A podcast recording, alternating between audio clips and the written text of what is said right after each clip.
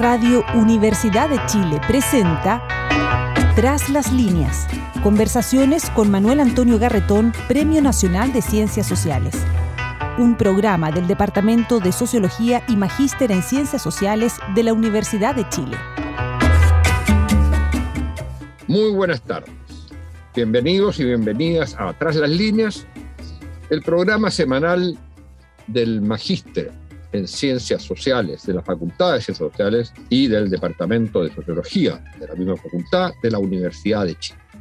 Estamos todos los martes para conversar sobre los eh, temas que tocan nuestra vida social como país, eh, como parte de América Latina y del mundo. Y entonces, desde una perspectiva particular, que es la perspectiva de las ciencias sociales, donde lo que se trata es de, en un lenguaje que todos pueden entender, utilizar las herramientas que nos ha dado precisamente el eh, cultivo de estas eh, disciplinas, la sociología, la ciencia política, la antropología. A veces se discute si entra en la economía o no entra en la economía en ciencias sociales, pero distintos fenómenos han ocurrido este último tiempo. La verdad que uno piensa en lo que está ocurriendo a nivel internacional y el fenómeno Afganistán y lo que ocurre en Haití, que nos toca muy de cerca por las colaboraciones que hemos tenido con lo que ha ocurrido en Haití, son temas fundamentales, digamos, para nuestra comprensión como ciudadanos del mundo. Y también está el tema mundial y que nos toca mucho, que es el eh, tema respecto del cambio climático y el informe del IPCC con la situación agravante de lo que está ocurriendo y no es el primer informe, informe que confirma lo que se había dicho en, las veces anteriores, señalando que hay daños que ya pueden ser irreversibles y que van a cambiar nuestro planeta, nuestros modos de vida de una forma muy radical. Y si se trata de el tema del el cambio de los modos de vida, tenemos el gran tema en Chile, que es el tema del proceso constituyente. El proceso constituyente que lo que es es la elaboración de un texto, pero mucho más que eso. Es un momento de definición de cómo se constituye esa sociedad, haciéndose cargo, por un lado, de lo que son las grandes transformaciones de la época a nivel mundial, pero también de las deudas históricas que nuestra sociedad tiene, ya sea con los pueblos originarios, ya sea con la dominación por parte del hombre sobre la mujer, ya sea sobre la descentralización, el Estado centralista, eh, ya sea por la persistencia de un modelo hacendal, oligárquico, que profundiza permanentemente las eh, desigualdades. A todo eso puso término o puso el grito en el cielo, digamos, el grito en la calle, para ser más exacto, el estallido. Y de ahí surgió como una manera de encauzar esa gran crisis, surgió el acuerdo nacional y el proceso constituyente. Entonces se trata de rediscutir la constitución, el modo como nos constituimos y al mismo tiempo que eso quede plasmado en un texto constitucional. De ahí la importancia fundamental que esto Todas las sociedades del mundo hoy día están experimentando un problema fundamental que viene del cambio epocal. No todas están viviendo un quiebre. Y entre las que están viviendo un quiebre, como es el caso de la sociedad chilena, no todas, salvo quizás Chile, tienen la oportunidad de replantearse como sociedad a través de este proceso constituyente. De ahí la enorme importancia.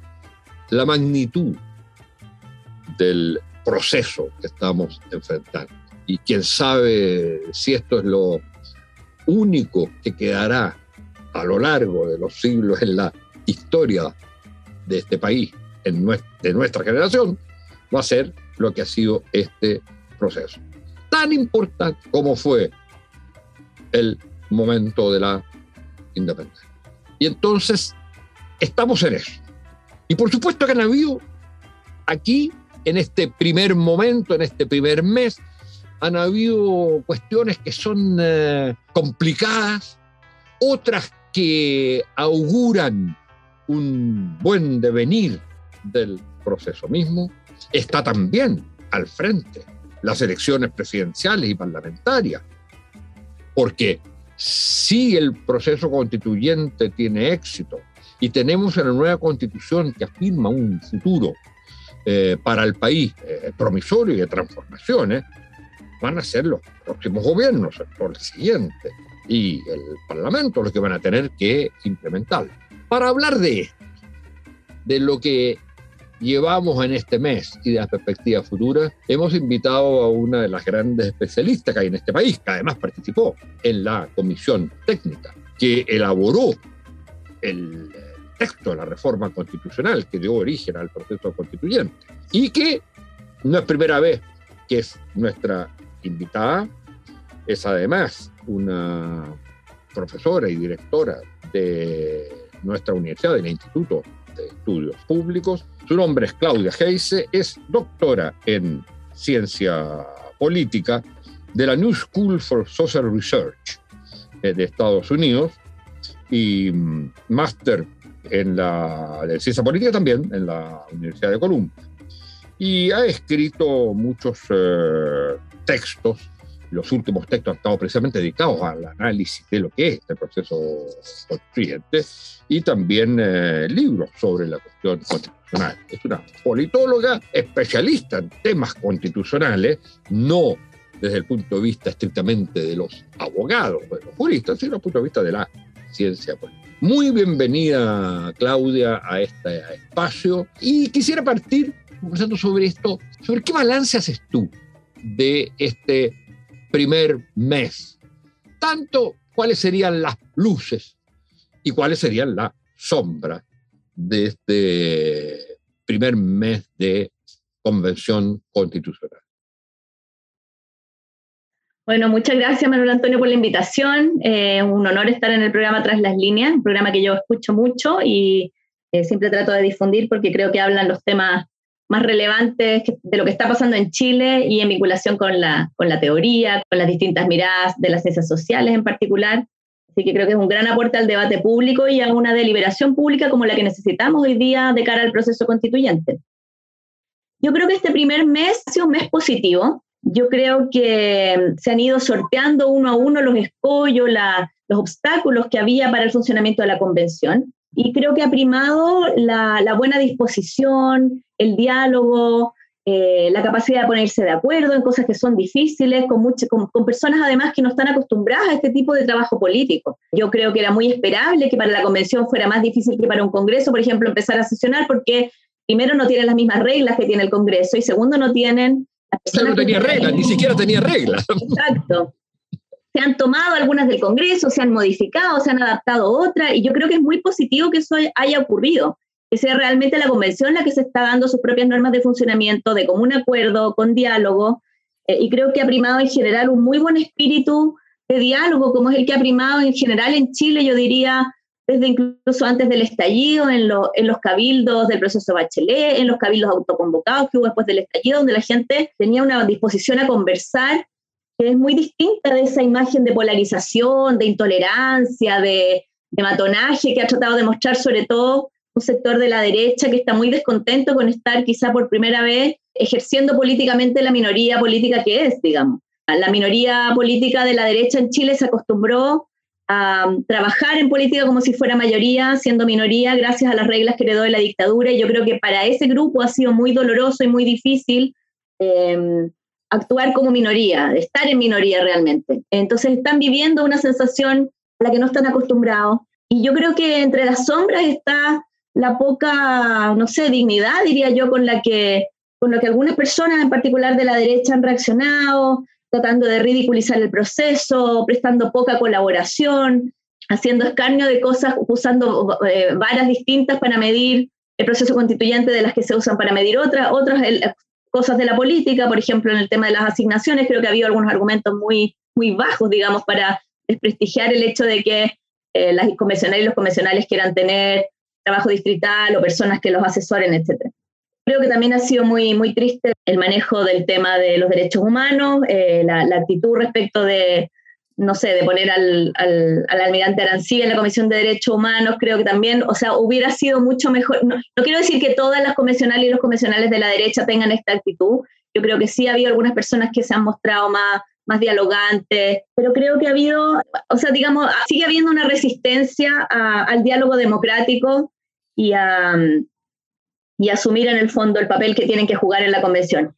Eh, sí, yo pienso que también ha sido bastante complejo lo que ha pasado con la lista del pueblo y con algunos grupos de movimientos sociales, y todo esto se enmarca en la crisis de la representación política que estamos viviendo. O sea, tú hablabas de cómo estamos viviendo un cambio epocal y cómo muchos países están sufriendo situaciones complejas por la crisis de la representación política, por la crisis de los partidos, por la porque no están funcionando como se supone que debieran funcionar los canales de transmisión de las demandas sociales y políticas a la decisión política, y en Chile tenemos efectivamente una oportunidad que otros países no tienen, pero estamos desarrollándola en un contexto en que justamente las herramientas para llevar a cabo ese proceso se encuentran muy dañadas. Estamos, como diría Elster, eh, respecto de otro tema, que respecto de los procesos constituyentes en general, como construyendo, reconstruyendo el barco en mar abierto.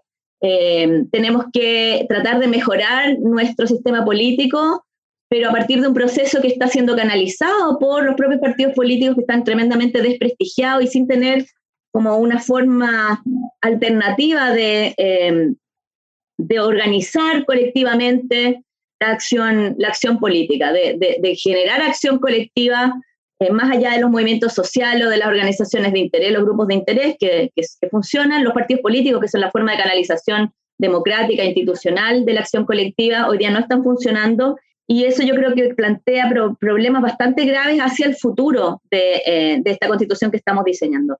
¿Cómo ves tú la conexión en este momento del proceso constituyente con el eh, otro proceso que se enmarca en los límites políticos e institucionales clásicos, que es el de la elección presidencial y parlamentaria. Da la impresión que, por un lado, en el proceso constituyente, en la convención constitucional y en las relaciones que establezca la convención constitucional con el conjunto de la sociedad, se está produciendo un nuevo sistema político, emergente, con, eh, con normas que se van creando y que luego irán a pasar al marco institucional con actores que no son los actores que se desempeñan en el marco eh, por lo menos no son todos los actores, son actores nuevos, que tienen además lógicas, principios de legitimidad distintos. El principio de legitimidad que tiene, por ejemplo, la gente del la gente de los escaños reservados, los representantes de los escaños reservados, o la gente de la lista del pueblo o los movimientos sociales, por supuesto, tiene el principio de legitimidad de haber ganado una elección, pero que tiene un principio de legitimidad que es superior a ese, o distinto, para no decir superior, distinto a ese. Ellos tienen la legitimidad del estallido, ellos tienen la legitimidad de ser pueblos originarios de Chile, son otras legitimidades. Y eso a veces entra en tensión con la legitimidad institucional. Porque pongamos el ejemplo que se acaba, que ha sido tan eh, discutido, digamos, el caso de Almirante Arancibia, eh, puesto para eh, la Comisión de Derechos Humanos. Desde el principio de legitimidad legal, y uno diría democrático institucional, por supuesto, que tiene, eh, que no se le puede ser negado al participar en una comisión, eh, de derechos humanos. Desde el punto de vista de la otra legitimidad, de una legitimidad ética, de una legitimidad que no se basa solo en la votación, en haber sido elegido, sino que se basa en, y eso es lo complicado, en sentirse que uno es portavoz de la problemática histórica de Chile de los derechos humanos y que por lo tanto tiene derecho a rechazar a aquel que los violó o que aparece vinculado a quienes lo hayan violado. Entonces, están en juego dos legitimidades. Y, y eso es un problema extremadamente complicado. Porque, y también eso ha estado presente, no sé qué tú piensas al respecto, en la discusión sobre este tema de la república y los, eh, y los reemplazar eh, la república por los pueblos. Esto está en, en, en las discusiones de, de, comisiones que son transitorias, que no, no son, digamos, las comisiones que van a redactar el texto, pero ha sido planteado este tema. Y este tema plantea lo siguiente. Este país eh, se ha rechazado la idea de república, por un lado, pero también la idea de haber hablado del el pueblo de Chile. Y entonces hay una legitimidad que me parece muy importante, que es la legitimidad de los pueblos originarios. Pero si tú dices que Chile es un conjunto de pueblos, entonces, ¿qué es Chile? ¿Qué es lo que es el nombre de Chile? Es simplemente geográfico o un nombre. Porque si tú dices que la unidad consiste en la suma de los pueblos, es los pueblos, entonces, teóricamente, cada pueblo no, se, no, podría, no podría usarse el principio mayoría y minoría. Cada pueblo tendría derecho a decir, mire, si no se acepta esto, yo me salgo, yo me voy. Entonces, está el problema de nuevo. Y hay una legitimidad en ese reclamo, y también hay la legitimidad institucional que hay un Estado o un pueblo que es plural, que es múltiples pueblos, porque es un pueblo que antes se llamaba nación, ahora no se le puede llamar nación, que es lo que llamamos la sociedad, y que si no existe eso, se le puede llamar república, finalmente la república es una comunidad política que no tiene por qué no reconocer pluralidades de todo tipo, donde lo que importa es que el Estado depende de la eh, voluntad soberana de ese pueblo constituido por muchos pueblos. Si no se acepta eso, entonces podemos tener, eh, tendríamos ni siquiera una federación, tendríamos una federación de naciones. Entonces, la pregunta es, ¿cuál es la unidad? La unidad no es la suma del pueblo. Hay algo que los supera. No sé cómo lo ves tú. Bueno, esto apunta a una cosa que, que analizaba Nancy Fraser, una profesora de la New School, que hablaba de las dislocaciones entre el concepto de soberanía y el concepto de solidaridad. Y se entiende que la idea de comunidad política implica una cierta forma de solidaridad, es lo que permite, por ejemplo, que la gente pague impuestos y cumpla las leyes, que se sienta unida en un destino común, que haya nexos de solidaridad, de solidaridad intergeneracional o que unos se sientan responsables por los otros y, y por lo tanto que se justifiquen los principios redistributivos. Todo eso requiere una comunidad política con nexos de solidaridad. Y es cierto que hay una tensión entre la idea de unidad y la idea de lo plural. Yo creo que aquí lo que se está reflejando con este debate que tenemos es justamente la supresión de esa pluralidad. O sea, el péndulo se ha corrido hacia un lado porque se entiende la idea de república por, parte de las personas que han sugerido no usar ese término, se entiende como algo que suprime lo plural, que silencia algunas voces, que excluye, que deja gente fuera. Pero esta discusión, unidad y pluralidad fue muy visible en la construcción de la primera república democrática del mundo, que fue Estados Unidos, cuando se inventó, podríamos decir, el sistema de representación política en algo que pretendía ser democrático, con la frase e pluribus unum, de muchos uno. Y ahí, bueno, esto fue en realidad estrictamente en ese momento el resultado del sistema federal, exactamente. E pluribus unum lo que quería decir es que estas 13 colonias que estaban fundando este país se mantenían pluribus, se mantenían como colonia y al mismo tiempo generaban esta unidad federal, que fue algo muy complejo conceptualmente, pero yo creo que se asocia bastante a los problemas que, mencionábamos antes de, respecto de la representación política, de qué es lo representado. ¿Hay algo que representar que tenga que ver con la unidad, que tenga que ver con el todo, con la comunidad política, con el demos? ¿O lo que se representa es siempre un fragmento?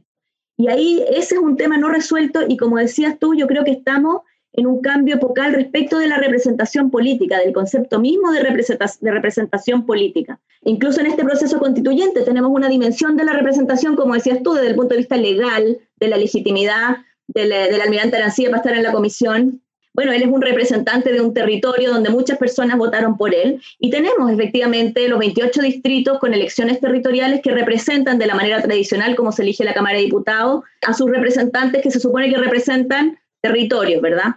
Al mismo tiempo tenemos la representación de los partidos o de los grupos, los, las personas representan también sus partidos políticos o las listas por las que se presentaron o sus conglomerados, y ahí está la discusión de los partidos versus los independientes. El sistema representativo nació junto con los partidos políticos. Los partidos políticos y la representación política van juntos, y yo creo que hoy día la crisis de la representación sin duda tiene que ver con la crisis de los partidos políticos. Y está esta dimensión de la representación descriptiva que tú mencionabas, que es la representación de género, la representación de pueblo originario, y en su famoso trabajo sobre el concepto de representación del año 67, Hannah Pitkin ya apuntaba a esta situación contradictoria, la representación territorial, la representación de ideas políticas o de, o de valores o de ideología, es una representación que uno debe someter a rendición de cuentas, es una forma de representación donde se espera que el representante se someta a sus electores respecto de lo que está representando, pero un representante electo en virtud de quién es, en virtud de su representación descriptiva, no se le puede someter a rendición de cuentas de esa forma.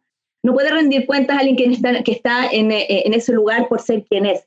Y por lo tanto hay unas ciertas contradicciones en el concepto de representación. Está la idea de representación como la representación del todo, como decía antes, que es la idea burkeana, de que Burke decía, hay una famosa cita de Edmund Burke con el origen del sistema representativo parlamentario británico, donde él decía que la persona que es electa al Parlamento deja de ser un miembro de Bristol, aunque sea representante de Bristol, y pasa a ser un miembro del Parlamento, y se supone que legisla ahí por el bien común. En ese sentido, ese representante no es ya un representante solamente de la gente de Bristol, es un representante de Inglaterra, es un representante, y eso es lo que se dice, eso es lo que se llama la representación como fideicomiso, que actúa en tanto representante en interés de los representados. En, este cambio, hay otra, solo para terminar la idea, hay otra forma de representación que es la idea de delegación, que es la madisoniana, la que plantea Madison en el Federalista 10, donde sí el representante es un delegado del, eh, del, representado. Y ahí entonces estamos hablando de dos conceptos de representación que son distintos y que sin embargo conviven en el concepto de representación. Tenemos muchas contradicciones en lo que entendemos por representación política. Yo creo que el, el, problema de representación es el gran problema de la democracia, pero yo creo que el problema es más allá o más acá del, del, del tema de la, de, de la representación propiamente tal. Es el problema de qué entendemos por una sociedad o por un país que no sea un aspecto puramente geográfico, digamos, delimitado por fronteras, un territorio. ¿Qué es una polis o comunidad política? Porque el problema es si es una suma de personas, está bien, también uno podría decir es una suma de pueblos y personas. Cuando en la constitución americana, me parece, se dice we the people. ¿Qué es el the people? Nosotros el pueblo. Ahora ellos tienen la suerte que usan la palabra people para decir pueblo o decir la gente nomás. Pero cuando nosotros usamos pueblo, es una cierta unidad. Hay una cierta unidad. Si nosotros decimos los pueblos, entonces no hay una unidad que no sea más que quizás territorio o qué, o, eh, digamos fronteras. Pero ¿Qué hace? ¿Dónde, la, la pregunta entonces es, ¿dónde reside la soberanía? Si yo digo en el pueblo, la constitución del 80 la resolvía diciendo en la nación. Por supuesto, se queda totalmente fuera. Pero si yo digo en el pueblo, entonces se reclama, bueno, es que no, no hay, el pueblo son los pueblos. Pero yo creo que uno podría usar la fórmula que a mí me parece la más aceptable, la fórmula que usaron los bolivianos.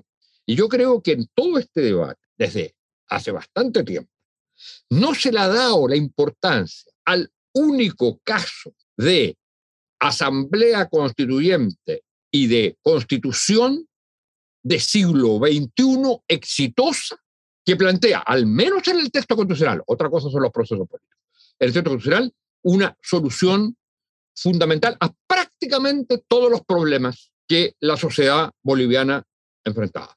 Y la fórmula es, la soberanía reside en el pueblo de Bolivia, que es un pueblo plural.